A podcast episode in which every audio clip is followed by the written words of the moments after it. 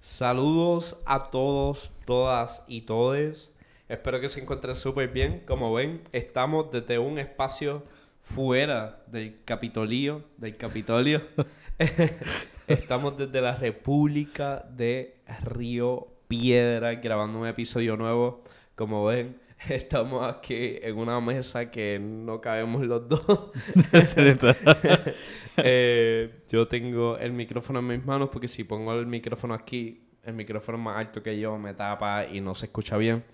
Pero nada, estamos ready aquí por un nuevo episodio. Hablemos de economía 101, 101. Carlos, ¿cómo estás? Pues honestamente yo he estado bien abrumado, con mucho trabajo. Este, tú también estás igual, pues tienes 20.000 cosas en el plato. Estamos igual. Estamos igual. Pero yo en particular como que yo estoy bien dentro de todo. O sea, como que yo puedo decir, no me puedo quejar en, las cuestiones personales. Eh, aunque el trabajo es algo personal también, pero ¿sabes lo que quiero decir? Como que a mí lo más, lo, mi único problema ahora mismo es la cantidad de trabajo que tengo. Este, y esto es un tema que quiero tocar un montón hoy, eh, a medida que vayamos explorando muchas de estas definiciones. Eh, porque yo creo que es importante resaltar el descanso. Y es algo que quiero tocar. Pero bien dentro de todo. Qué bueno. Sí. Yo, yo también estoy bien. Estoy pasando como un pequeño catarro. Pero. ¿En serio? Sí, por eso me escucho bien fañoso. Pero estamos bien, estamos bien. Estamos súper felices. Tan pronto quitaron la orden ejecutiva. De mascarilla. de mascarilla. Tú sabes qué. no, pero los salones tienen que usar mascarilla. Sí, mira, yo, yo en lo personal yo voy a seguir usando mascarilla. Yo también. Eh, porque es que es más allá del COVID. O sea, como que yo, no quiero enfermarme. Por eso mismo, literalmente, ¿sabes? Uno piensa en todos los espacios que uno está. yo, yo voy a una plataforma de, o sea, de estación de tren en el mismo tren, este, con todas las personas que yo interactúo, en los salones, en los pasillos, ¿sabes? Como que el polvorín que hay por ahí también. ¿Sabes? Que la mascarilla me ha ayudado a no enfermarme los últimos dos años y dame a tocar madera porque cada vez que digo eso siempre me enfermo. Ok. eso sin falla. Eso no, es una superstición, es la verdad. ok. Pero sí, en verdad las mascarillas funcionan, ¿sabes? en verdad para todo. Bueno, se han disminuido un montón de enfermedades y virus desde el uso de... Y ahora vamos a regresar. Ella. Eso es verdad. Culpemos a Pipo, Pedro Pierluisi, nuestro gran gobernador hay, hay una cierta ironía también de... Estamos temiendo un poco del tema, pero que se joda. No, normal. Este, este es nuestro... Este, es el episodio de Economía 101. en la Economía 101 se toca de todo. De todo, eso es así. No hay break. Eh, fíjate, eso... Ok, eso es otro punto que podemos tocar ahora. Este, pero... By quiero decirle que este episodio es traído a ustedes por el eh, de la mangaproduction.com. Estamos improvisando.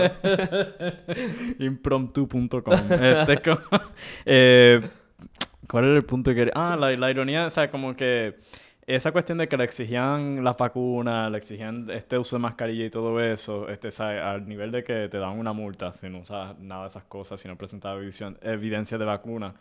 Y ahora como que eso, nada de eso importa.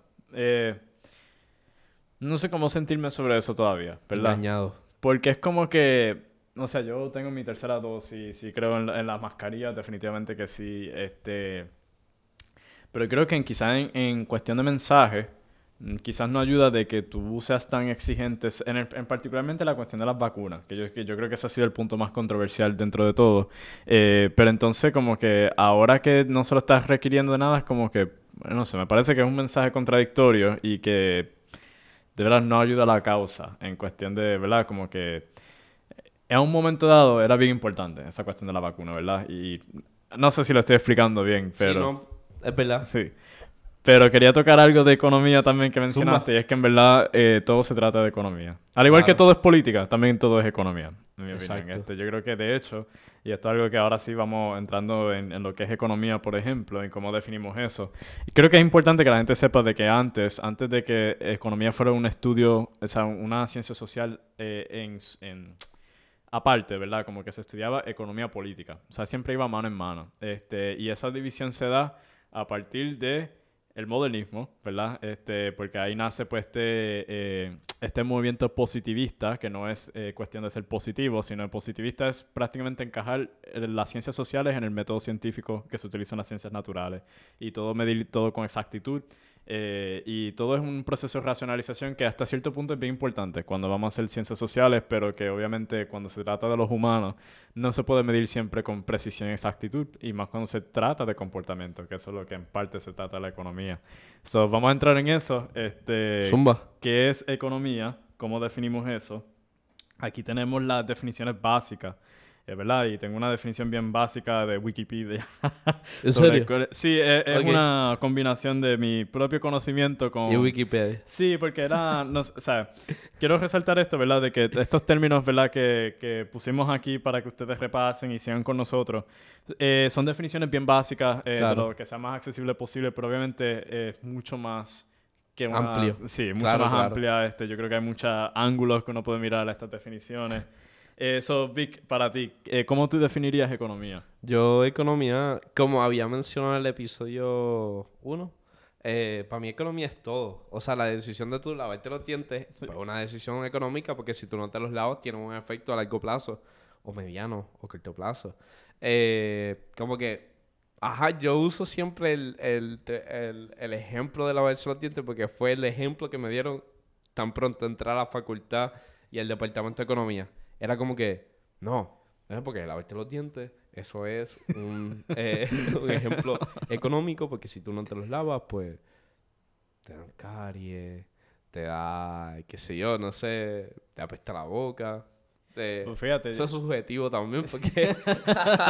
pero, pero, pero, va por ahí, va por ahí. Y pues, sí, yo digo que la economía es todo también.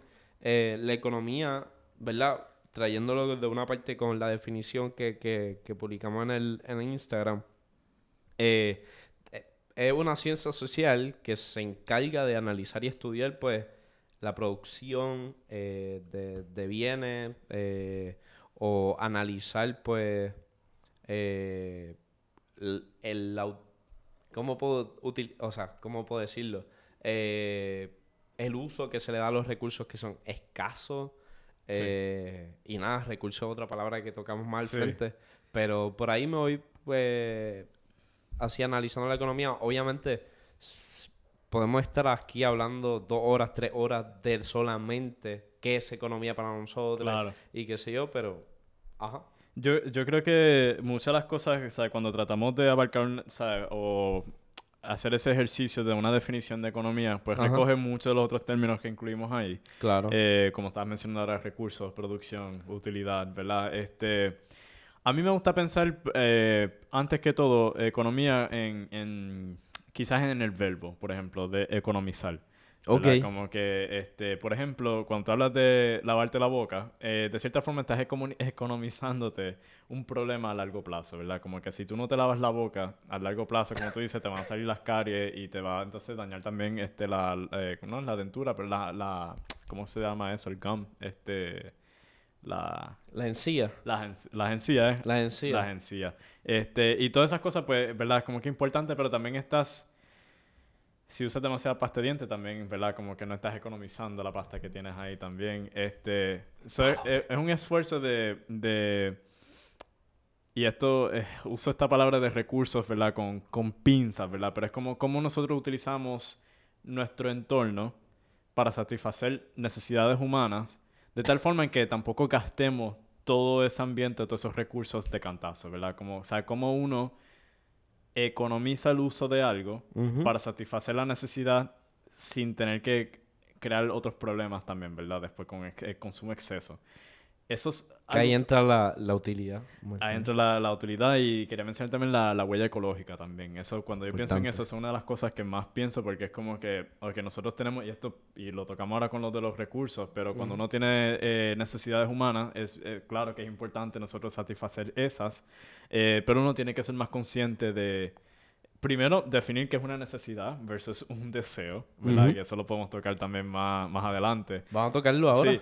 Pues yo, yo, hago una distinción entre, o sea, necesidad, por ejemplo, es eh, que yo me tengo que lavar la boca porque, ¿sabes? Por mi salud, dental, ¿verdad? Exacto. Eh, pero no necesariamente necesito, eh, ¿cómo es que se llama? Perridiente. sí, o sea, los dientes postizos. Yo no sé de esto, gente. Ya eso no es tanto una necesidad, sino como que un deseo, ¿verdad? Como que... Y también algo... Oye, podemos entrar aquí, nos podemos... Uf, durísimo. Me gusta por dónde va la conversación. Pero, sí, en verdad, no... O sea, para algunas personas puede ser una necesidad por el simple hecho de que a lo mejor su dentadura, estamos aquí hablando de dieta, hay que traerle un dentista. anyway, el punto es que puede ser una necesidad por una persona que haya perdido los dientes. Eh, ya sea ah, por, bueno, por eso es cierto. Eh, por ejemplo, los tratamientos de cáncer, pues obviamente las quimioterapias, radioterapias, pues tienen un efecto eh, adverso en, el cuerpo y uno de ellos, si no estoy mal, pues es la pérdida de la dentadura, si no estoy mal. Pero eso puede ser una necesidad. Eh, pero posiblemente para nosotros dos que tenemos nuestros dientes, pues, sería un lujo. más bien Que, una necesidad. Una cuestión de gusto. Exacto. Yo creo que quizás en, Porque ahora que mencionas eso, pues yo creo que hay más grados, ¿verdad? Eh, y, por eso de los grados, ahí traigo la cuestión de que además de que es algo de un lujo o un gusto, es porque hay una moda en, la sociedad. O sea, si tú tienes una dentadura perfecta, pues asimilas de que eres más hermoso, hermosa o hermosa. O, o asimilas la perfección, etcétera. Pero... Y eso, es que... Eh, Me encanta. Quiero, quiero seguir en este viaje, pero... Eh, ¿Cómo te explico? Tengo miedo también de irme un rabbit hole ahora mismo. Ok, eh, sí, sí. O sea, como que porque eh, eso que tú mencionas, por ejemplo, lo que es moda este, y lo que uno ve para consumir, ¿verdad? Como que, o sea, eso es una consecuencia, un efecto del capitalismo, ¿verdad? Y el sistema capitalista. Y esto es algo que, que, pronto entraremos ahora en los sistemas económicos, ¿verdad? Claro. primero, primero quiero tocar ese punto, ¿verdad? De que, eh, pues tú tienes toda la razón que quizás para lo que es una, un lujo para alguien puede ser una necesidad para otra persona. Claro. Este, y eso lo podemos aplicar en, un montón de diferentes cosas, ¿verdad? Eh, pero yo creo que también hay un punto fundamental en una crítica hacia el capitalismo, en el sentido de que cuando uno piensa en propiedad privada, por ejemplo, ¿verdad? Como que el techo es una necesidad universal, ¿verdad? Full. Pero tú tienes una propiedad con dos canchas de tenis y 15 Ferraris y una biblioteca y un cine y todo eso, eso no es una necesidad. Claro. ¿Verdad? Entonces como que ya eso, a eso eso sería una de mis críticas al capitalismo, porque muchas veces para mí como que eh, cuando se habla del derecho humano y el derecho a la propiedad privada, pues ahí como que se recoge cualquier tipo de comportamiento o cualquier tipo de deseo como si fuera algún tipo de necesidad, o sea, con algún tipo de derecho. O sea, yo tengo derecho a vivienda, pero yo no tengo necesariamente un derecho a 20 canchas en mi casa. ¿verdad? Como que puedo tenerlo, ¿verdad? Si, si tengo la habilidad de hacerlo, pero creo que quiero hacer esa distinción porque volvemos, hay, hay, unos grados, ¿verdad? Este, pero no, me estoy yendo a un, viaje brutal. ¿Cuál era el punto original? eh, empezamos a hablar de economía y después empezamos a hablar de... ¿Y cómo definimos economía? Exacto. Pues, eh, así, es, así es como... Ajá, ahora, y ahora quiero okay, regresar a ese punto de cómo definimos economía. Eh, so, esa sería como que mi definición súper, súper cruda, básica de economía. Obviamente, pues está la cuestión de los factores de producción, los bienes y servicios, el consumo, la distribución, crecimiento. Todo eso es bien importante. Desarrollo. Pero es que es bien importante eh, recordar de que la economía como ciencia no se fomenta hasta varios siglos atrás, ¿verdad? Como diría como 400 años atrás más o menos, relativamente, por ahí. ¿Verdad? Que estamos... Eh, como ciencia social. Sí, 1700, 1600, 1700. Podemos decir, podemos, diálogo, no sé si esto sería un disparate de mi parte, pero podemos decir desde Adam Smith, un poquito antes. Pues a ese, a ese el punto que yo quería hacer, como que la economía siempre ha existido. Exacto. siempre. Siempre. Desde las comunidades originarias. O sea, está hablando de neandertales. Exacto. que eh, Por eso es importante la antropología en la economía. Sí, sí, sí, sí. Porque es como que eh, se establece como disciplina formal eh, no hace mucho tiempo atrás. O sea, relativamente hablando. O sea, hablando cientos de años atrás versus millones de años atrás. es este, cierto. No, y también la economía que conocemos, o sea, la economía política, esa es otra cosa. La economía nunca eh, la sociedad separó, divorció la economía y la política. Se supone que vayan juntos ahí. Pero antes no era tan, que eso lo podemos tocar más adelante con micro, etcétera. Pero es hasta el siglo XX que la economía coge como que un guille de física. Pero que es con números y todo eso. Siempre ha sido con números, pero lo que me refiero es que la economía, esto es una crítica también, es una ciencia social. Carlos es un humano, yo también soy humano.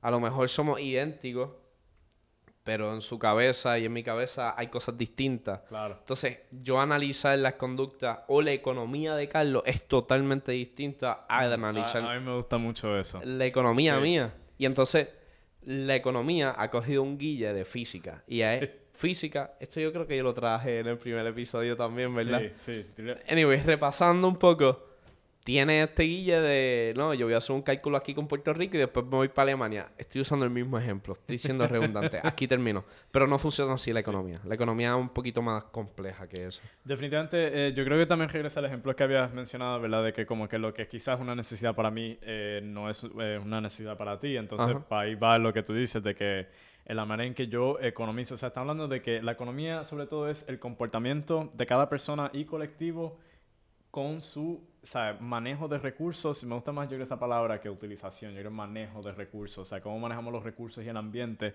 para satisfacer esas necesidades, ¿verdad? Como que, y eso es una práctica que se ha llevado a cabo desde que la humanidad ha existido, ¿verdad? Y de hecho, pues, pues esto es un poco eh, yo creo que un poquito out there, podemos hasta hablarlo de los animales, por ejemplo, ¿verdad? Y cómo ellos manejan su ambiente y sus recursos de acuerdo a sus necesidades también. Ellos, no encajan técnicamente en esa cuestión de análisis económico, porque eh, lo que tú mencionas también ahora, que la, la economía actual se estudia de una forma eh, en que está encajada siempre en el método científico. O sea, todo es cuantitativo, eh, todo es en los números, en los mercados, y eh, bajo ese marco, ¿verdad? Como que pues no, no da flexibilidad para considerar otros comportamientos humanos que son importantes, ¿verdad? Para la economía. De hecho, para un futuro episodio tenemos que analizar... esto es bien interesante, porque, como quien dice, nosotros somos, nosotros somos primos de los chimpancés y el bonobo. Y está bien interesante analizar la diferencia entre los chimpancés, que son personas, eh, ni personas, los chimpancés son animales eh, un poco agresivos en comparación a los bonobos, y que lo divide. Es que tenemos que invitar a alguien de antropología, bien cabrón. Pero a lo que me refiero es eso, como que está bien interesante los bonobos, los chimpancés y su mecanismo de de, sociedad. Porque claro. eso es una, como que tú creas sociedad, pues tú creas tu propia economía en la sociedad. Eh, ya sea una sociedad patriarcal, que es la que vivimos ahora, que hay que destruirla, pero también una sociedad... Eh, es una sociedad matriarcal, que esa es otra. Eh, o sea, aquí hay gente que piensa que siempre ha funcionado, no, que hay un cacique, que... Sí, que eso, eso es como... yo, le exhorto a todo el mundo que tome las clases de humanidades. de uno. porque ahí fue donde... O sea, también en las clases de antropología, pues te demuestra como que todo... O sea, hay tantas poblaciones originarias, están hablando miles de poblaciones originarias a través de la historia alrededor del mundo, que es como que imposible tú decir que todas son patriarcales.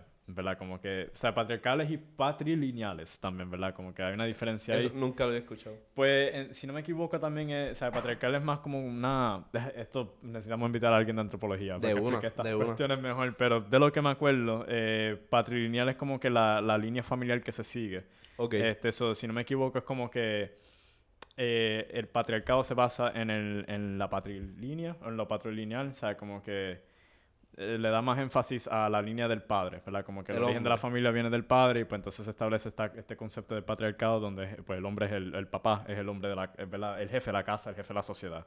Eh, pero mayoría de las sociedades, eh, yo estoy, esto sí me, atrevo a decirlo, la mayoría de las poblaciones originarias eran matrilineales y matriarcadas, ¿verdad? Como que, y la razón por eso es porque cuando eran prácticamente cavernícolas, eh, los hombres pues eran los que estaban haciendo la casa y pues ellos no están en el hogar, o sea, no están en la aldea, no están en la sociedad, están literalmente allá cazando animales, que no quiere disminuir ese esfuerzo, pero la realidad es que eso requiere bien poco eh, esfuerzo intelectual y en verdad como que no, no tiene tanto valor como lo que es el gathering, ¿verdad? este, estamos hablando de que entonces las mujeres que se quedaban en la aldea y en la sociedad son las que aprendieron y desarrollaron la revolución agrícola ¿verdad? Que eso es lo que nos, nos separa de los otros animales y de los chimpancés y de los otros monos. Este, y eh, dejamos de ser nómadas, ¿verdad? O sea, está hablando de que aquellas zonas que se aprenden las temporadas, se aprenden la, la, el ambiente, ¿verdad? Se aprenden también como que los diferentes eh, cosechos que se pueden hacer también, ¿verdad? Se pueden creer... Eh, estoy haciendo disparates aquí, pero...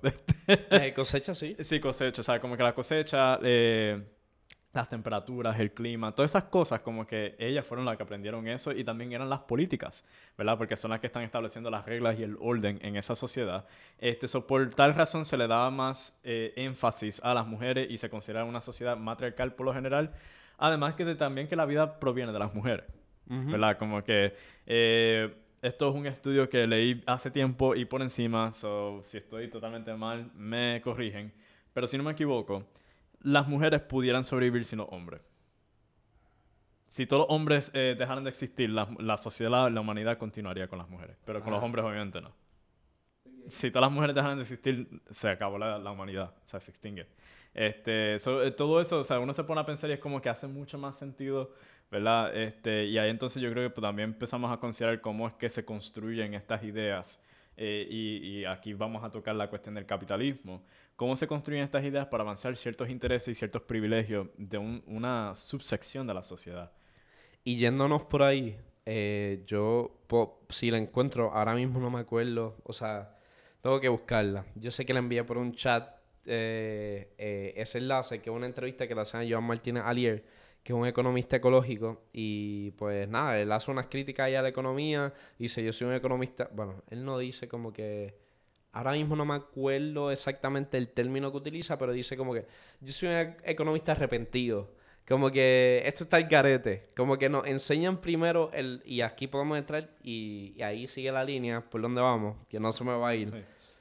Cuando nosotros, cuando nosotros y nosotros eh, em, comenzamos a estudiar economía, la primera clase que cogemos es principios de economía, principios de microeconomía. Y ahí nos enseñan lo primero que es oferta y demanda. Y entonces ahí podemos entrar, eh, para seguir por el timeline, como quien dice, ¿qué oferta y demanda? Sí. Pues eso... Eh...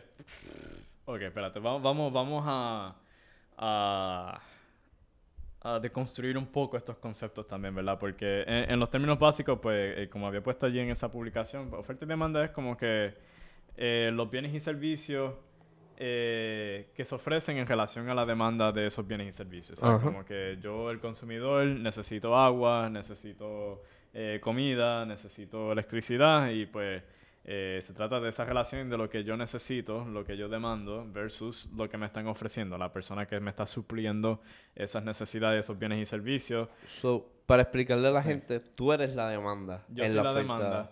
oferta y demanda. Pero entonces, esa, esa a mí, a mí lo que me frustra, y, Vic tiene toda la razón, que literalmente sabe todas las clases de economía. Yo, yo como que he intentado tomar eh, múltiples clases de economía, ¿sabes? Desde eh, mi escuela superior eh, en la Universidad de Nueva York este, y ahora obviamente en Río Piedras. Y siempre, siempre, siempre, siempre empieza con oferta y demanda y con esa relación. Y eso para mí es bien erróneo porque Disculpen, mala mía. Eso, eso suponiendo, o sea, demanda siempre ha existido. Es la parte de la oferta que yo tengo, eh, yo tomo issue con esto, porque eh, lo enmarca alrededor de una percepción del mercado, ¿verdad? Como que es bajo este concepto de mercado de que solamente puedo, o sea, yo puedo satisfacer mis necesidades de acuerdo a lo que me están supliendo en el mercado, lo que me ofrecen en el mercado. Y eso, para mí, yo estoy de desacuerdo con eso porque y es lo que, eh, de hecho, hablamos en la clase de Heriberto, que ahora tocando en la cuestión del capitalismo, ¿verdad? Este, el capitalismo como tal, ese sistema, ¿sabes? Siempre han existido mercados, siempre han existido, o sea, siempre han existido mercados, pero antes de los mercados siempre han existido demandas y necesidades también. Pero ojo con eso, porque siempre ha existido, puede que siempre ha existido una sociedad, una economía de mercado, pero también siempre ha existido economías que no son de mercado. Claro. Ah, y a eso es lo que voy. El capitalismo como tal es algo bastante reciente. O sea, el capitalismo yo diría es casi a la misma edad que el socialismo, de hecho. Eh, porque, y esto es lo que hablamos, y ahora podemos tocar una cuestión del colonialismo, que es lo que hablamos, y esto también para el examen que tenemos que hacer. Ay, yo no, yo no he visto lo que envió Tengo que verlo, me voy a sentar hoy por la Parte la pregunta, ¿verdad? Como que el, el la estructura capitalista, ¿verdad? Es lo que es bien particular a ese periodo colonial, ¿verdad? Y nace de ese periodo colonial, este, que es diferente, o sea, como que a, volvemos, como que antes existían eh, eh, artesanos y personas que te, que te vendían cosas, o sea, como que eso, todo eso como que ha, ha existido por mucho tiempo, igual que las necesidades de las personas, ¿verdad? Los recursos, cómo los manejamos. Eh, pero tengo que darle cabeza ahora mismito, ¿sabes? ¿Cómo, cómo yo de... Porque es que no... es bien probable que meta las patas, honestamente, claro, claro. Este, en, esta, en esta deconstrucción del capitalismo y su vínculo con el colonialismo, ¿verdad? Este...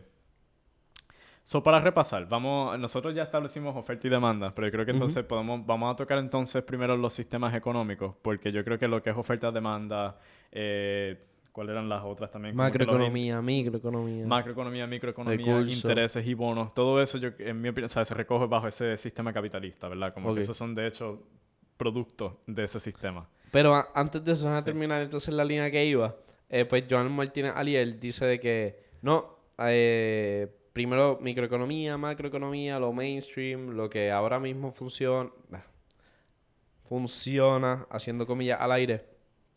Eh, y él dice como que, mira, realmente tenemos que enseñar una economía humana primero, tenemos que, después de la economía humana, eh, enseñar historia del pensamiento económico y ahí entender por qué eh, la economía actual, el neoliberalismo, es como que el status quo, porque del, desde el consenso de Washington es que todas estas instituciones internacionales funcionan para beneficios de unos intereses que, representan, ¿verdad? un porcentaje bien pequeño de la población para mantener pues, pues poder sobre ella.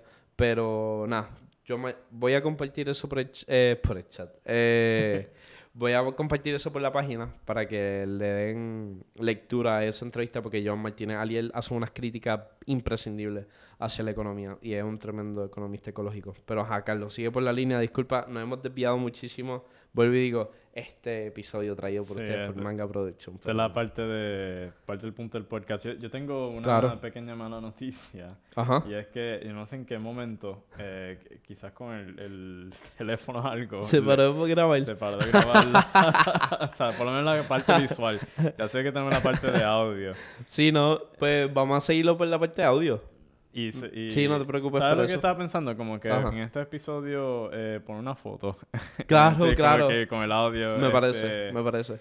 Esto se va así. esto es en vivo, gente. Este, esto, es en vivo. Esto es un proceso evolucionario. Claro. ¿Verdad? Como que ya el próximo tendremos, no tendremos problemas aquí. Claro, claro. No, y también el espacio donde estamos es un espacio bien pequeño, bien pequeño.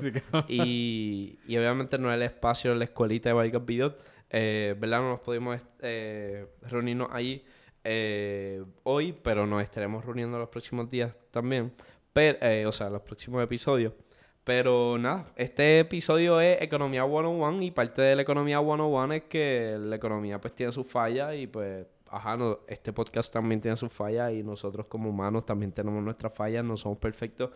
Pero, eh, Suma, ¿qué línea iba?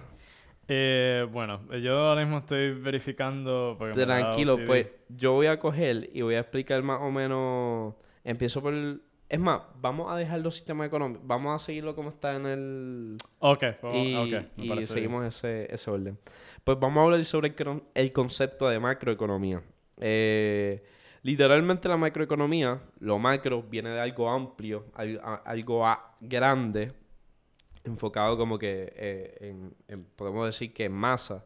Eh, y de eso se trata la, la macroeconomía, de, es la que se encarga de analizar, pues ya sea eh, la economía desde una perspectiva del Estado, como una perspectiva internacional, como una perspectiva... Esto tiene que ver mucho, pero con, con lo que es lo público, o sea, más bien la macroeconomía lo que se establece es eh, se establece lo que es eh, política monetaria, que la política monetaria es aquella que, pues, literalmente todo lo que tiene que ver con el dinero, entre otras cosas, la inflación entra dentro de lo, ya valga la redundancia, pero está dentro de lo de eh, la política monetaria y también de la macroeconomía.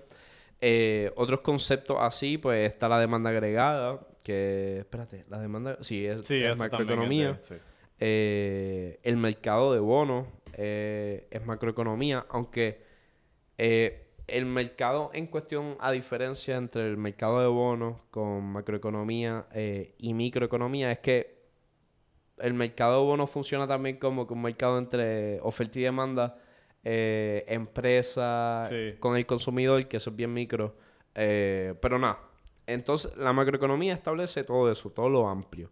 En cambio, eh, no sé si quieras añadir algo, Carlos. Yo lo único que quería añadir sobre la macroeconomía es que eso también nació bien reciente, eso es del, siglo XX. Este, eso, si no me equivoco, fue propuesto por Keynes, eh, porque antes se estudiaba sobre, ¿sabes? Todo esto se estudiaba bajo economía full. Este, Exacto. pero entonces pues se hizo esa distinción eh, precisamente por lo que estaba mencionando ahora, de que pues todo lo que tenga que ver con ah, cosas a, escala global o a escala nacional, todo lo que sea lo, como implica la palabra macro, que es lo grande, pero lo micro es más en decisiones individuales, en lo pequeño, en lo que es la empresa, el consumidor, este, o sea, cosas que porque en mi opinión son importantes, pero en verdad no afecta mucho la economía de escala, pero... De hecho, ahora que tú mencionas eso de, de, de, lo nuevo que puede ser la macroeconomía, realmente yo quiero que ustedes sepan, que nos están escuchando, pensamientos económicos, yo diría que hay demasiado. Como que... Y entonces hay unos más viejos que otros, hay unos más nuevos que otros, hay unos que son como sub eh, pensamientos de uno, unos modificados, unos ortodoxos, otros neos. O sea, esta cuestión es bien complicada, como que es bien complicada. y ahora me viene a la mente el profesor Francisco Catalá, que es bien institucional, o sea, ha escrito sobre el institucionalismo. Estaría brutal hacer un acercamiento. Sí. Porque es un palo. Eh, pero nada, porque el institucionalismo viene antes de, de, Keynes eh, y nada. Pero ya podemos pasar a microeconomía. eso, eso quizás para otro episodio hacemos historia económica. Me, encanta. Y eso está complicado también porque sería como el episodio de Heriberto, que es como un semestre completo. Sí, encajado en el es una hora y media por ahí. Pero pasamos a microeconomía. Sí, sí. Pues microeconomía, en cambio a la, a la macro, la micro establece literalmente el, ¿cómo puedo decir? Las decisiones entre una empresa y el consumidor. Y ahí pues podemos traer la oferta y demanda y de ahí sacamos ese... Bueno, ya tocamos oferta y demanda anteriormente, pero literalmente así es que funciona. la empresa es quien es la oferta eh, y pues el consumidor es la demanda. Ahí vienen pues préstamos, etcétera. Yo creo que, eh, no se lo he mencionado, o sea, eh, quizás como que caracterizar la oferta y demanda en, esto, en estos dos tipos de estudios, ¿verdad? Como que algo de un ejemplo de oferta y demanda a nivel macro es eh, eh, la tasa de desempleo, ¿verdad? Como que eso, eso es como que hay una demanda para trabajos y empleo eh, y pues quien está proviendo, ¿verdad? Esos empleos puede ser el gobierno, puede ser una empresa privada, este, eso ya eso sería por un ejemplo de oferta y demanda a nivel macro. Eh, versus nivel micro es como que pues yo compro la leche eh, y que me está supliendo eso es Walgreens, ¿verdad? Como que ya eso es un, un, ejemplo de microeconomía y dentro de esa microeconomía pues se considera la cuestión de lo que es demanda elástica, inelástica, ¿verdad? Como que este, para, para explicar eso también, pues una demanda inelástica es un, es un bien o servicio que siempre necesita. este, eso puede ser agua, por ejemplo. Exacto. Que yo no estoy de acuerdo tampoco con, con la venta del agua, este, o la privatización del agua. Ahí podemos entrar en los recursos más adelante. Sí. Es un buen punto. Este, pero eso sería como que, o sea, un bien un servicio eh, inelástico versus un elástico es como que los iPhones, ¿verdad? Como que esto es algo que eh, lo compré hoy eh, ya mañana sale un nuevo modelo y ya esto deja de ser un modelo vigente, ¿verdad? O, o a lo mejor es muy caro y lo dejo de comprar. Y también el iPhone es bien sustituto. Eso es otra Porque un, bien sustituto es, por ejemplo, el iPhone. Yo puedo sustituir lo que no me gusta iPhone, pues puedo comprar un Samsung. Esto es un repaso. Yo ahora mismo estoy tomando la clase de microeconomía y eh, quiero compartir las buenas noticias de que de milagro saqué un 81 en un examen. y estoy bien perdido. Eh, como que a veces las matemáticas me hacen sentir como si tuviera un cohete amarrado y sin saber ninguno de los botones. Como que... Eh, yo acompañé las palabras de, de, Carlos. La clase de micro es bien difícil. Como que una de las más Micro intermedio. Porque hay un brinco bien grande entre lo que es micro básico a micro intermedio. A micro intermedio, ¿sabes? Como que, ok, micro básico, pues lo que te expliqué, demanda elástica, inelástica, eh, cosas bien... Oferta y demanda. Oferta y demanda, pero entonces ahora brincamos a cálculo y es como que sacando las derivadas de unos pies, como que... Ouch, ouch. Eh, pero otro, hablando de, eh, bienes sustitutos, ¿verdad? También están los complementos perfectos. Eso lo aprendí también en la clase, que, que el café y el azúcar, por ejemplo, son bienes que se complementan uno al otro, ¿verdad? Eh... Ah, verdad, sí, perdón. Que, si escuchan que me estoy un poco distante así, es... es normal, es que no estamos acostumbrados a hablar con micrófonos cerca. Sí, como que pues, me alejo mucho el micrófono también. Este... Sí, yo creo que cubrimos bastante bien de lo que es macro y micro. Yo creo que sí. Este, y para repasar nuevamente, porque esto fue un, pequeño, no un pequeño debate, pero algo, una de las preguntas que te había hecho un par de semanas atrás sobre eh, cuando, ¿sabes? Macro eh, no es solamente comparar países, o sea, no es solamente a nivel global, ¿sabes? es nivel nacional también. ¿sabes? Como está hablando de la tasa de desempleo de un país, eso cae bajo macroeconomía. Exacto. ¿verdad? Este, cuando se trata de los intereses o se trata de los bonos, las deudas de un país, eso es macroeconomía. ¿verdad? este, micro es digo, bien individual. Bien, el individuo. Sí, el individuo, ¿sabes? Como que la, o una empresa en particular, ¿sabes? Exacto. No, el colectivo, cuando hablamos de hecho de demanda agregada, pues eso yo la palabra clave es agregada, ¿verdad? Porque es la suma de todas las demandas. Este, pero yo creo que con eso estamos... Palote. Sí. Eh, Pasamos a recursos. Recursos, eh, sí. Recurso es una palabra bien interesante. Podemos combinarlo con utilidad también. Me, eh. me encanta. Sí. pues recurso es una palabra bien interesante porque la escuchamos mucho. Y la, escucha, y la escuchamos mucho. Y yo como tocando madera, futuro economista ecológico. La escuchamos mucho en los recursos naturales. Y literalmente voy a, a leer la, la definición que utilizamos que es como que medios accesibles y disponibles para desarrollar, y ojo con esa palabra, desarrollar un proceso de producción. Entonces, cuando se habla de recursos, por ejemplo, el Departamento de Recursos Naturales, automáticamente estamos viendo eh, nuestro medio ambiente como algo que podemos moldear para nuestro beneficio. Y por eso es que bien importante tratar de eh, generar una conciencia de debemos tratar de parar de, utilizar recursos naturales por el hecho de que estamos en una crisis climática, tenemos bien poco tiempo para sobrevivir esta crisis, nos vamos a morir ya mismo.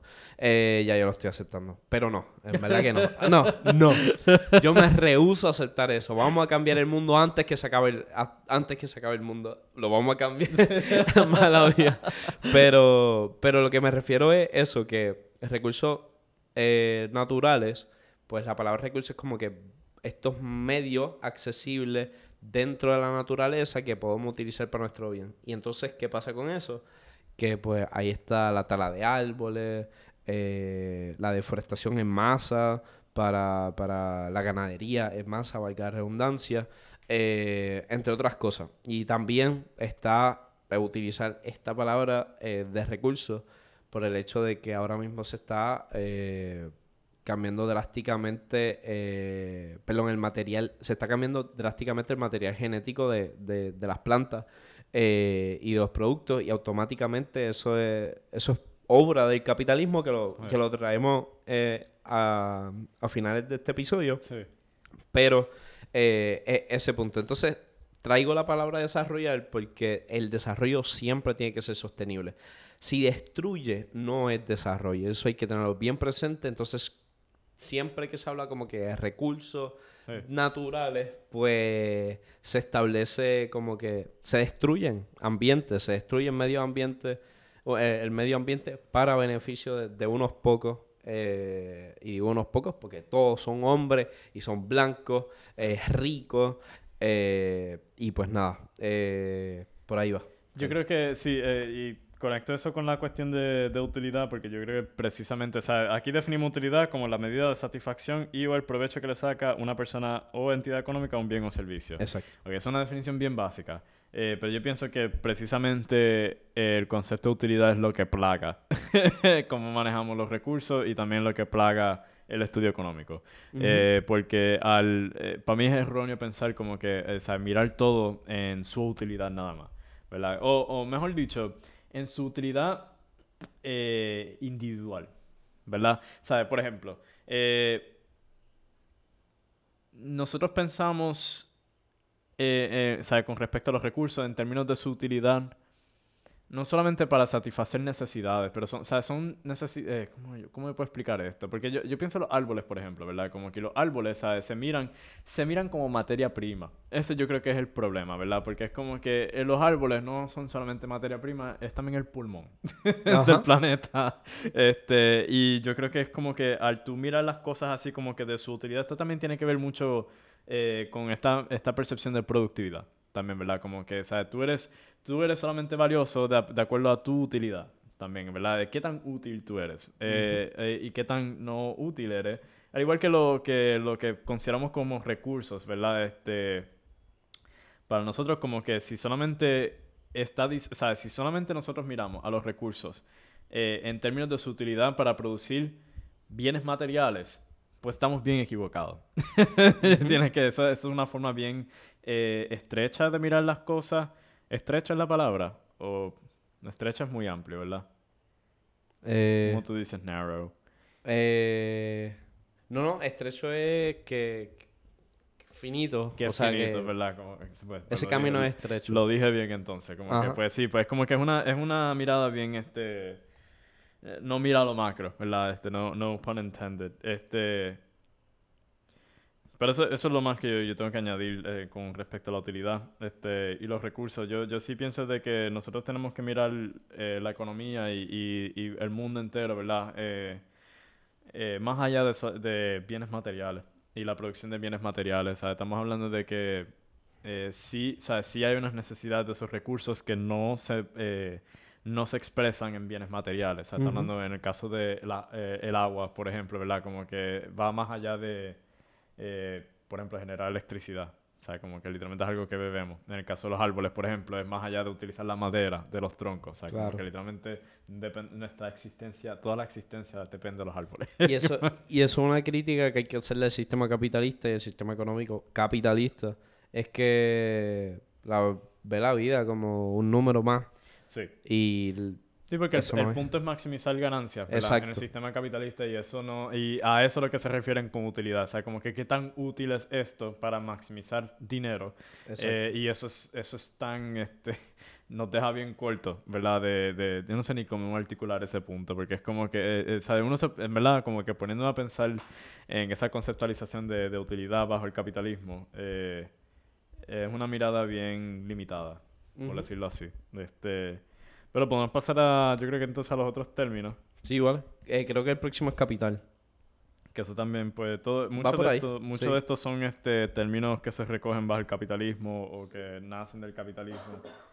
Eh, capital. Esa palabra, yo creo que te, bueno, había lo puesto que tiene muchas definiciones. eh, han escuchado decir como que capital social, capital político. Capital humano. Capital humano. Este, a mí no me gusta esa palabra, en verdad. Como que... Igual que recursos humanos. Está horrible. Esta economía que tenemos ahora mismo está horrible. todo eso literalmente se recoge bajo un marco de utilidad. O sea, todo es como que tú eres, tú eres un instrumento para mi utilidad. Exacto. y si tú mira, míralo más allá y, suena bien drástico y bien radical, pero es que si tú no produces algo en esta sociedad, no eres eh, nadie. Eso es así. Nadie. Si tú no trabajas, no eres nadie. Eso es lo que a mí me frustra, sobre todo del, sistema capitalista, es que fija el valor humano, el valor de las cosas en, no solamente, exacto, en su utilidad, en su productividad. Este, y entonces, lo más cruel de eso es como que hay personas que, eh, por circunstancias de la vida, no pueden producir como nosotros podemos producir. Que, ¿sabes? Que, entonces eso es un pensar bien erróneo, porque estamos hablando, ¿sabes? Personas mayores de edad que están encamadas. Exacto. Pues esas personas pierden valor. Exacto. Porque no están, ¿sabes? Como que... Tremenda línea. es la verdad. Sí, ¿sabes? Como que los bebés... Los bebés. Los, bebés no trabajan. pero son valiosos. de hecho, es más, hablando de los bebés, yo no sé si a ti te pasó, pero Ok, esto voy a confesar aquí públicamente. Yo desde chiquito siempre he sido un poquito normal. yo desde los 14 años sabía que, o sea, quería estudiar economía. Y eso, pues, está, yo lo considero que está bien al carete. Eh, y después le cuento la historia por qué yo quiero, quise estudiar economía, eso es por futuro. Pero a mí me molestaba mucho que yo tenía muchas, pre, o sea, tenía habían conversaciones entre adultos, yo me crié entre adultos siempre, y había conversaciones entre adultos que los adultos diciendo disparate.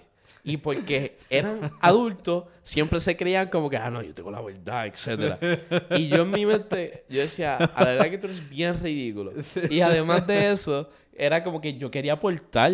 Yo quería aportar a la conversación. Yo estaba puesto, y me pasó muchas veces, puesto para conversación, etc. Y vienen y siempre era como me pichaban, me pichaban, me pichaban. Y, y esa es otra cosa que, que las niñas tienen mucho que aportar. Ahí voy a traer un refrán, un breve paréntesis de, de, Eduardo Galeano. Eduardo Galeano en una entrevista eh, establece que, que, las niñas son poetas. Nosotros no somos poetas, pero la sociedad y estas malas costumbres nos acostumbran a matar a ese poeta que tenemos adentro. Eduardo Galeano decía que cuando se le murió un perrito, pues un amigo del bien cercano que lo acompañaba para escribir, para salir, que le decía como que vamos para afuera, no la vida no solamente se trata de escribirla, hay cosas más grandes. Y cuando pues falleció su perrito, pues él salió caminando súper triste. Y ve esta nena pequeña y le dice como que ella estaba saludando eh, el medio ambiente. Era como que, hola pastito, eh, hola sol, eh, hola brisa. y, y en verdad si uno se pone a analizar, las niñas son poetas, nacen poetas. Y pues... Y son honestos. Y son bien honestos que, y son bien genuinos, que eso falta mucho en nuestra sociedad, la genuinidad, que es bien importante. Pero con esto iba a que la cuestión de a los niños, niñas y niñas no se le ven de alguna forma productivos en nuestra sociedad. Siempre se le pichean. Y vamos, cuando implementamos política pública, cuando implementamos nueva, eh, nueva política monetaria y etcétera, siempre lo hacemos como que no, siempre está la excusa de no, pues las futuras generaciones, pero nunca se tiene la opinión de los niños y niñas y niñas. Es la real. Y, y nada, eh, estoy mordido porque siempre que trataba de meterme en una conversación con adultos me decían, cuando estén hablando los adultos, tú no te metas. O me decían como que, este, está loquito. Y yo, no, el que estás loco eres tú, estás diciendo unos disparates ahí. yo estoy 100% de acuerdo con ese planteamiento. Yo, yo creo que uno de los mitos más grandes que han habido en esta sociedad es que el adulto es la, la persona que más sabe, eh, la persona más sabia, este, la más responsable, eh, la que... Y, y, eso, como que disminuye mucho la experiencia de, la, de los jóvenes, de jóvenes, ¿verdad? Este, eh, porque... Pues, porque ellos tienen más edad. Pero eso no... Primero que nada, la edad no se expresa en experiencia. De acuerdo. Segundo, tampoco se expresa en madurez. y o sea, se supone, ¿verdad? Como que volvemos a el mito que nos venden. Este, Exacto. lo, que pasa es que, y esto, esto lo aprendí bien, pero yo también me, me crecí con un montón de adultos alrededor de mi vida. siempre tenía estas conversaciones y ellos me decían, tú tienes una alma vieja y qué sé yo. Yo también. Este, pero entonces pero, uno, pero uno se pone a pensar y es como que... Yo prefiero llamarle una alma sabia más que otra cosa. Porque es como que alma... Te digo, hay muchos... o sea, no, no offense. Eh, o sea, hay mucha gente adulta y de mayor edad que de veras no saben nada y de hecho que para mí es como ver niñas, ¿verdad? Como que niñas, de hecho como que ver las peores cualidades de los niños, ¿verdad? Eso yo lo vi mucho en las tiendas de departamento y en los restaurantes también, ¿verdad? Trabajando en esos espacios ahí tú te das, ahí es donde yo me di cuenta como que contra, ¿sabes? Yo ahora mismo tengo 27 años, ¿verdad? Ya, ya eso no es sorpresa para nadie. Ajá, ya, ya, ya. Este, Lo choteaste el primer episodio. algo que al principio, quizás no es reciente, pero como a medida que fui como que aumentando en edad, como que había una parte de mí que estaba tratando de reconciliar eh, mi edad con, con, el estilo de vida o qué tipo de persona debo ser, ¿verdad? Ajá. Eh, pero tenía una amiga que de hecho hizo un buen punto una vez que dijo como que madurez no significa amargura, para empezar. Este, y yo creo que lo otro es que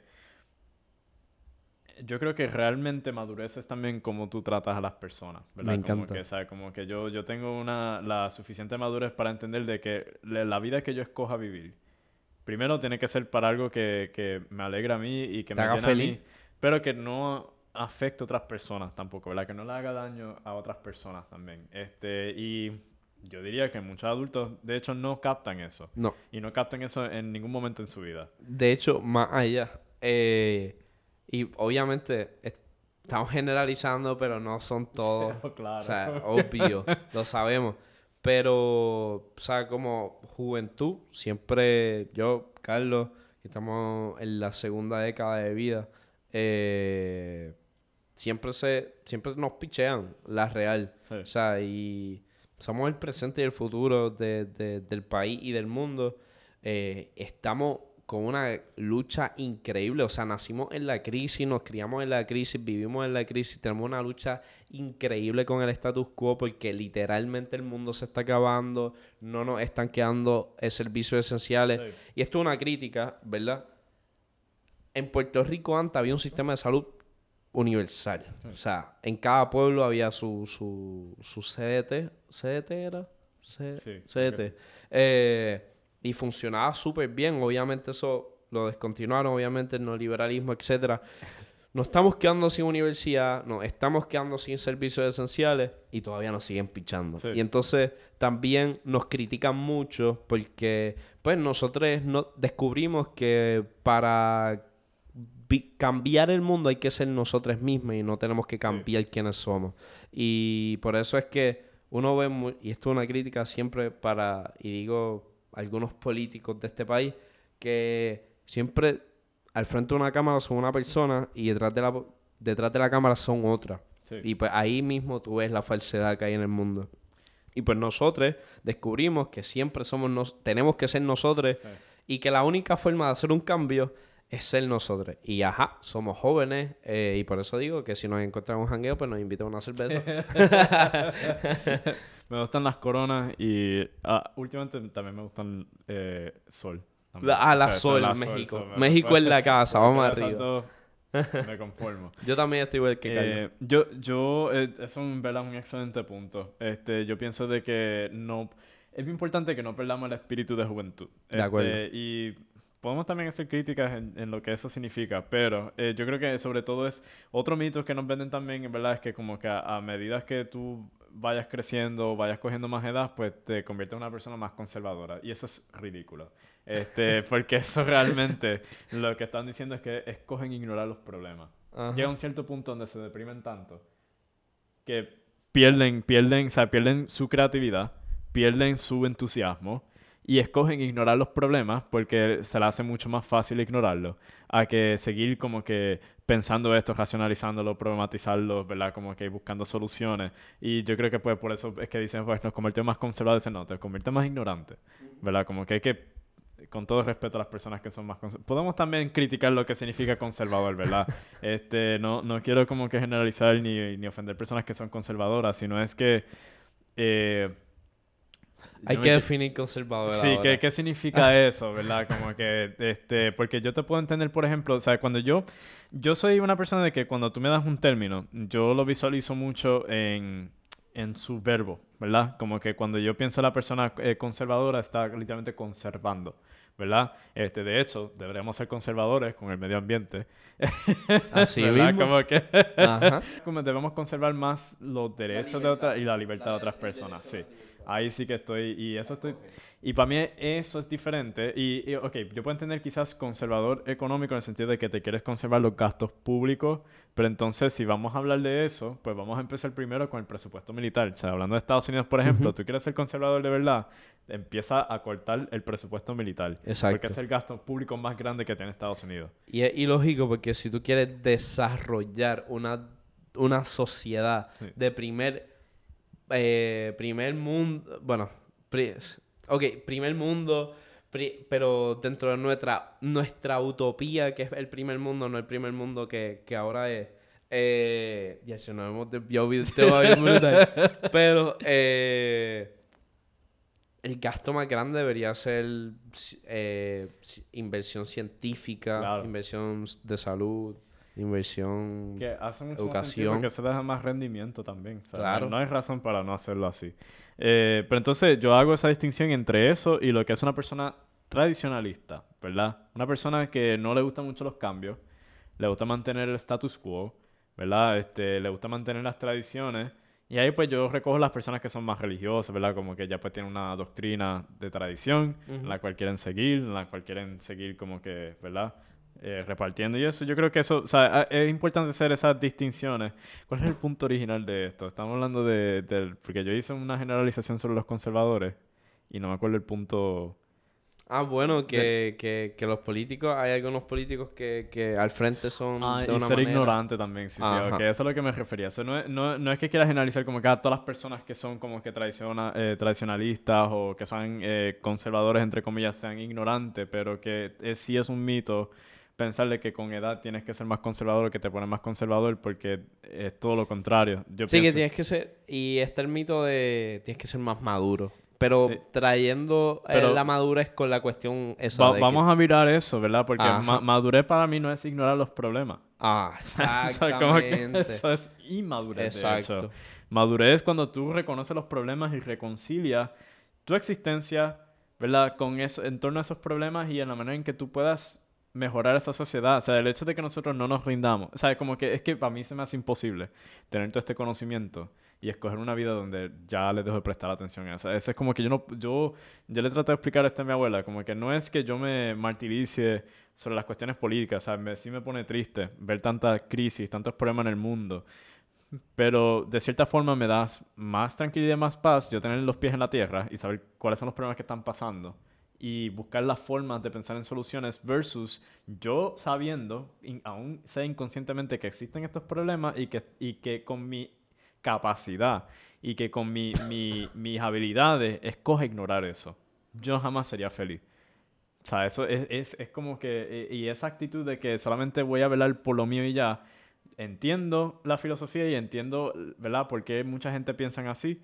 Eh, personas que tienen hijos, obviamente no tienen ese lujo tampoco de que quizás nosotros tengamos con este compromiso político-económico.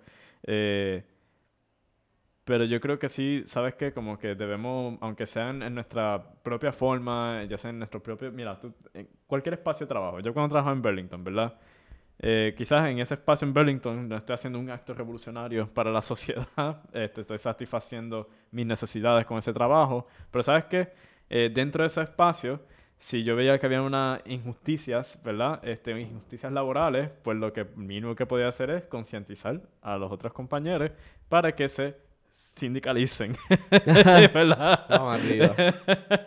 y por eso nunca me incluyeron en los comités de, de alzar tu voz ni nada de eso.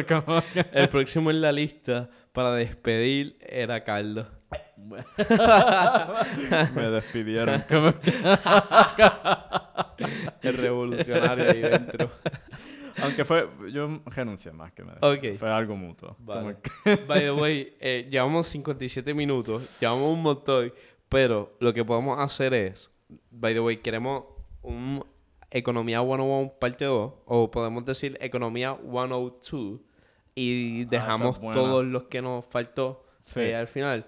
Pero yo no me quiero despedir sin criticar el capitalismo. Sí. Y todo lo que, lo que estamos hablando eh, es parte del sistema capitalista. No hay break. Eh, esta falsa de... O sea, ver la vida como individual en sí, ya eso está bien al carete porque... Ajá. Sabes que yo, yo, disculpa, pero yo, yo voy a proponer que hagamos lo que es interés bonos y estas otras tres definiciones que son bien simples. Y después dejamos los sistemas políticos para 102. Sí, porque, porque eso va a ser, porque todavía ni hemos tocado socialismo ni comunismo. Eso, es otra ahí que... Ajá. eso pues... So, para repasar rapidito, eh, o sea, las definiciones que tenemos aquí yo creo que son bastante simplificadas, yo creo que accesibles. Eh, probablemente pues un interés es cuando o sea, es el dinero que se te cobra por encima del dinero que tú prestas. O yo le presto 20 pesos a Víctor eh, y yo le voy a cobrar 3 centavos a Víctor por cada día que él no me pague para atrás. O sea, yo le voy a dar, por ejemplo, hasta el lunes que... Eh, hoy es viernes, hasta el viernes que viene me tiene que pagar 20 dólares más los 3 centavos diarios que le estoy cobrando por ese préstamo hasta el próximo viernes. Ajá. So, Y los intereses son la manera de que los bancos hacen dinero. Claro. Eh, es más, voy a usar un dólar como de ejemplo de interés porque es más fácil calcular. So, eh, como que decir que no la matemática. Sí, es verdad, Este, aunque lo pudiera hacer, eh, sería 21 centavos lo que me debería. Pero para darle el ejemplo, yo le presto 20 pesos a Víctor y me los tiene que pagar el próximo viernes y yo le voy a cobrar un dólar por cada día que pasa hasta el próximo viernes. O para el próximo viernes me debe 20 dólares más 7 dólares adicionales que le cobré por encima de ese dinero que le presté. Es como, o sea, eh, yo imagino, esto es una de esas cosas que mucha gente debe tener experiencia con las tarjetas de crédito, lo que es, un préstamo. Sí. Este, ¿sabes? Que una tarjeta, muchas veces te ofrecen las tarjetas de crédito cuando no tienes que pagar cero intereses y pagas el monto entero dentro de una cantidad de tiempo. Eh, los intereses pueden aumentar a medida que tú no vayas pagando. También como que si Víctor no paga el próximo viernes, eso yo puedo entonces coger y aumentar el interés también. Como que entonces te vas endeudando más todavía. Y ahí también, así es, así es como los bancos se hacen su chavo, porque si tú no pagas ese dinero te cobran unas penalidades también encima de eso. Como que si no tienes dinero en la cuenta te cobran más todavía, ¿sabes? Exactamente. no, y esto es una crítica para los bancos. Punto y se acabó. Realmente, la crisis financiera del 2008, ¿quién la creó? Los bancos. Los bancos. Eh, estaban eh, apostando con nuestro dinero. Exacto. Pero, anyway, si todo el mundo saca su dinero de los bancos, eh, el sistema se cae. Sí, los bancos se quedan sin dinero. Este, y eso, eso, este ¿verdad? Esa cuestión de cuando hablamos de la crisis financiera del 2008, eso también, eh, la función de las apuestas que estaban usando, o sea, estamos hablando de que eh, eh, el, el, el, issue principal con esto era que le estaban dando, o sea, ok, le estaban ofreciendo hipotecas baratas a personas que no tenían la capacidad económica para pagar esas hipotecas. O sea, yo, por ejemplo, le bajo el valor, vamos a hacer una mansión de 400 mil dólares, lo bajo a 200 mil se la vendo a Víctor, que su ingreso solamente cubre hasta 200 mil, eh, o, ni eso, o sea, se la, se la, vendo bien, bien barata, pero aún así el ingreso de, de, esta persona pues no da para pagar eso. Entonces yo estoy, o sea, para explicar bien, los bancos vendieron hipotecas a personas que no tenían los ingresos para pagar eso repetidamente. Entonces, ellos también calculan y se aprovechan del riesgo de eso, porque eso es una apuesta. O sea, eh, lo que ellos hicieron fue como que ellos sabían que esas personas no iban a poder pagar y que en algún momento iban a fallar los pagos. Y apostaron, o sea, encima de que hicieron dinero en esa venta, por otro lado vinieron y apostaron en la falla y en la falta de repagos de esas personas. hicieron dinero también de esa forma. Y eso es bien nefasto, eh, porque eso es como jugar, ¿sabes? Con el dinero público como si fuera un casino. Un bono eh, Zumba. Prácticamente como un préstamo. Un préstamo. Un método de este, intercambio. Es un método de intercambio. Eh, el gobierno. El gobierno necesita. Ok, el gobierno va a construir una nueva pista de tren.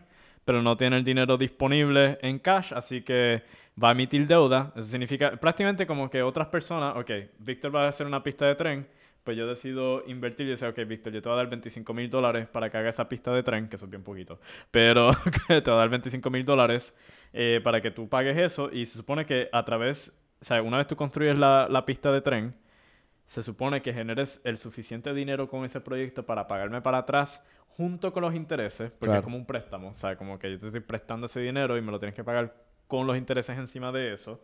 Eh, y dentro de un tiempo especificado también. O sea, yo digo que me tienes que pagar esto dentro de tres años. Eh, eh, eso es bien importante, eso lo hablamos ya en, el episodio pasado también, que es parte del problema que tiene Puerto Rico ahora mismo, que pidió mucho dinero prestado y los proyectos que, o sea, el dinero que utilizaron para los proyectos no generaba suficiente dinero, simplemente no se realizaron esos proyectos eh, y pues entonces no tenían forma de pagarles a los acreedores para atrás. Y ahora entonces nos encontramos esta situación con la Junta de Supervisión Fiscal, pero eso es otro tema también. este, entonces, para inflación, deflación y esta inflación. Y ahí entonces terminamos. Inflación. es lo que estamos viviendo ahora. Lo que estamos viviendo ahora, un aumento excesivo de los precios de los bienes o servicios. Este, la gasolina, bueno, todos, en todo, todos los precios han aumentado. Eh, eso...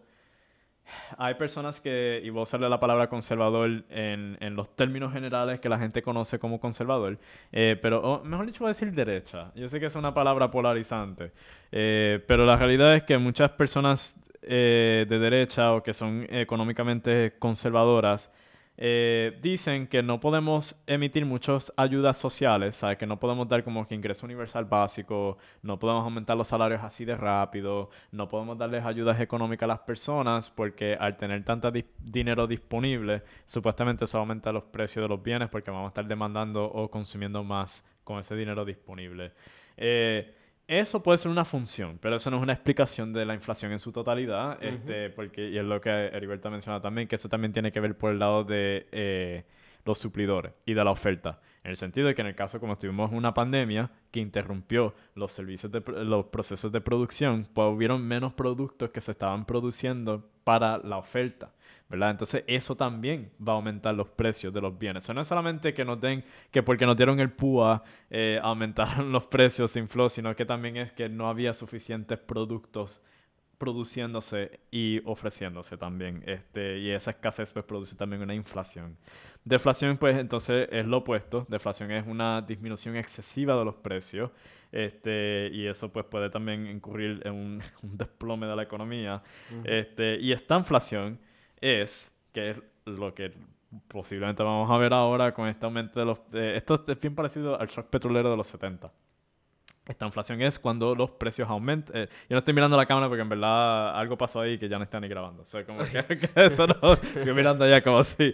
Eh, pues esta inflación es eh, el aumento de los precios y un aumento en el desempleo también. Eso como que, y eso sí es una crisis bien fea. Porque está hablando de como que todo es bien costoso hay menos trabajos disponibles, hay menos ingresos disponibles y eso es lo que crea es una recesión económica. Y... Ay, mala mía. Iba, iba a mencionar lo de Volcker, pero es que no sé si cuando sube la tasa de interés eh, generó una... No, ¿verdad? Eh, esta inflación es, es tan... Sí. Es tan inflación. Que es como stagflation, es lo que decís. ¿Cuándo, ¿Cuándo, fue la última mano? Eh, la, la más, eh, digo, eh, ¿cómo te digo? No sé si ha ocurrido. Eh, ah, la, la, la, la, que sí definitivamente sé que cuando ocurrió fue en la crisis financiera de los 70, con el shock petrolero. que de hecho, y eh, podemos terminar con esto porque esto va entrando en economía 102, pero la contrarrevolución neoliberal surge a, partir de esa crisis. Porque, eh, y esto regresa al punto que está haciendo sobre la inflación, que el argumento es que cuando tú le provees demasiadas eh, ayudas económicas a las personas, ya sea a través de seguro social, socializando el sistema de salud, ingreso universal básico, incluyendo como que invirtiendo en obras públicas para generar más empleo, más ingresos, la crítica era como que, mira, crearon todos estos empleos y aún así nos encontramos ahora en una situación donde eh, la tasa de desempleo está aumentando eh, y los precios también están aumentando. Para aquel tiempo no se entendía bien el concepto de esta inflación, no se entendía bien cuáles eran los factores que contribuyeron a esa esta inflación y pues lo culparon en las ayudas económicas. Por eso es que entonces surge esa contrarrevolución neoliberal y dice, sabes que tenemos que regresar a un sistema de mercado libre pleno.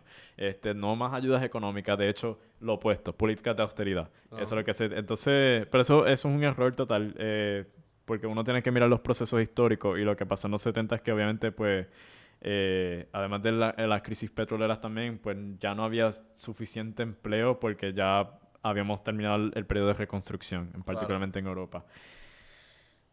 Yo creo ahí entonces termina. eh, ya sé. Episodio, episodio bueno. Sí. Diverso. Sí. Manga Production. Manga Production. A mí me sorprende que, que para que fuera Economía 101 eh, hay mucho de qué hablar. Demasiado. Es que no nos da. No, pero por eso es que vamos a estar produciendo un montón de episodios. Porque es que eh, tantos temas, mano. Tantos temas. No nos da, no nos da. eh, pero, súper bueno. De verdad me gustó mucho esta conversación. So, regresamos a Economía 102. En un futuro, porque se supone que nosotros dos, invitados, invitadas, sí, el próximo episodio entiendo va a ser sobre el trabajo de las mujeres no remunerado. Esperen eso por ahí. Este, eso ya va a ser pronto. Ojalá pues será para el 25, entonces será. Esperemos. Ah, esperemos. Sí, va, va. Lo mantendremos pendiente. eh, pero nada. Carlos, ¿dónde pueden conseguir eh, me pueden conseguir en Carlos underscore J Carreras en Instagram y en verdad es la única red social que, que tengo y que voy a aceptar eh, porque el otro es pues Facebook más personal. a mí me pueden seguir como Víctor y Luis eh, y nada, nos vemos una, nos escuchamos en una próxima. En una próxima.